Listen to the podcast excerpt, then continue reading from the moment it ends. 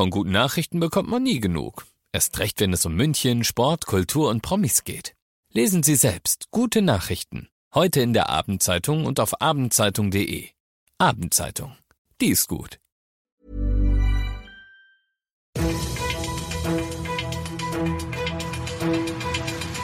95 5 Charivari. Das München Briefing. Münchens erster Nachrichtenpodcast.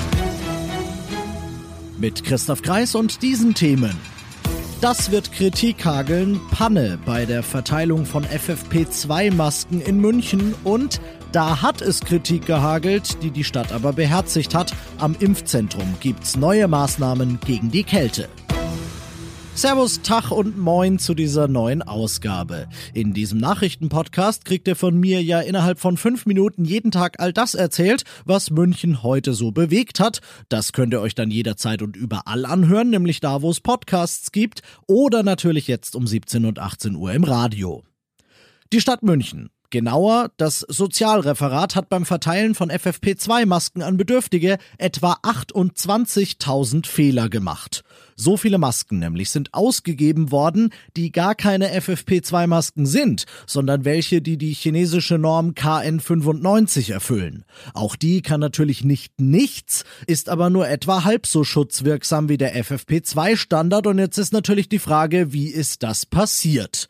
Nun, indem sich die Stadt im Katastrophenschutzlager der Feuerwehr bedient hat, als es von Seiten der Staatsregierung die, wenn wir uns erinnern, ja doch recht plötzliche Ansage gab, rüstet bitte eure Bürger mit diesen Masken aus.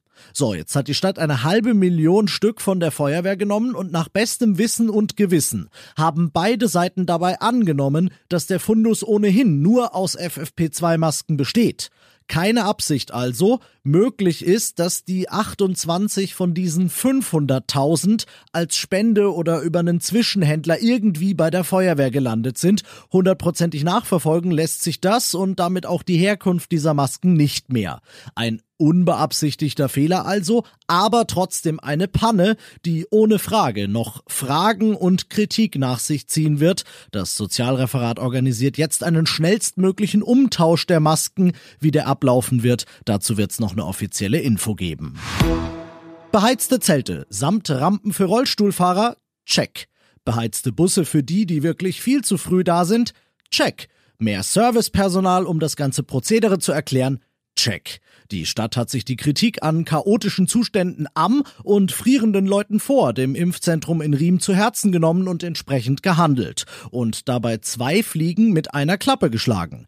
Denn die Zelte, die neuen, die haben Nummern. Die Nummern stehen für Impfterminzeiten. Anhand von denen kann man die wartende Schar jetzt schon mal ein wenig vorsortieren. Das spart am Ende dann allen nervige Warterei. Und vorbeugend weiterer Kritik baut die Stadt weiter aus. Ab Montag sollen deutlich mehr, nämlich bis zu 6000 Impfungen am Tag drin sein, wenn der Umbau des Wartebereichs im Inneren abgeschlossen ist. Ihr seid mittendrin im München-Briefing und nach den München-Themen schauen wir jetzt noch auf das wichtigste Thema in Deutschland heute. Arbeitsminister Heil sagt, es gebe weltweit kein so ambitioniertes Gesetz. Sein Ministerium sowie die für Wirtschaft und Entwicklung haben heute nach langem, langem Streit ein Lieferkettengesetz auf den Weg gebracht. Es soll in Sachen Umweltvorgaben und Menschenrechte weltweit neue Maßstäbe setzen, denn Charivari-Reporterin Johanna Theimann. Menschenrechte stehen über wirtschaftlichen Interessen. Dafür ist das Gesetz ein Signal, heißt es. So sollen Hungerlöhne bei ausländischen Zulieferern vermieden werden. Unternehmen müssen sich auf Kontrollen und hohe Bußgelder einstellen, wenn soziale und ökologische Mindeststandards nicht eingehalten werden. Das Kabinett soll das Gesetz Mitte März verabschieden. Damit sich deutsche Firmen auf die neuen Vorgaben einstellen können, soll das Gesetz ab 2023 gelten. Das Gesetz soll zunächst erstmal nur für Unternehmen mit mehr als 3000, später dann auch für welche mit mehr als 1000 Mitarbeiter gelten. Es wird euch überraschen, die Wirtschaftsverbände sind nicht begeistert.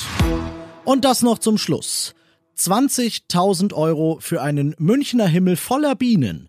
So heißt ein Projekt von Münchner Geschichten, einer Doku-Serie.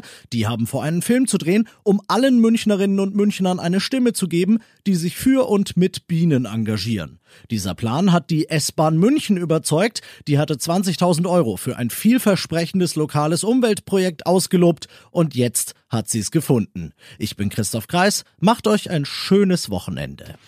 95 5 Charivari, das München Briefing. Diesen Podcast jetzt abonnieren bei Spotify, iTunes, Alexa und charivari.de. Für das tägliche München Update zum Feierabend. Ohne Stress, jeden Tag auf euer Handy.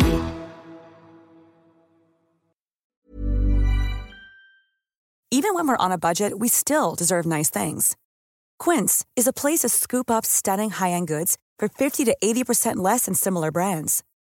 They have buttery soft cashmere sweaters starting at $50, luxurious Italian leather bags, and so much more. Plus, Quince only works with factories that use safe, ethical, and responsible manufacturing. Get the high-end goods you'll love without the high price tag with Quince. Go to quince.com/style for free shipping and 365-day returns.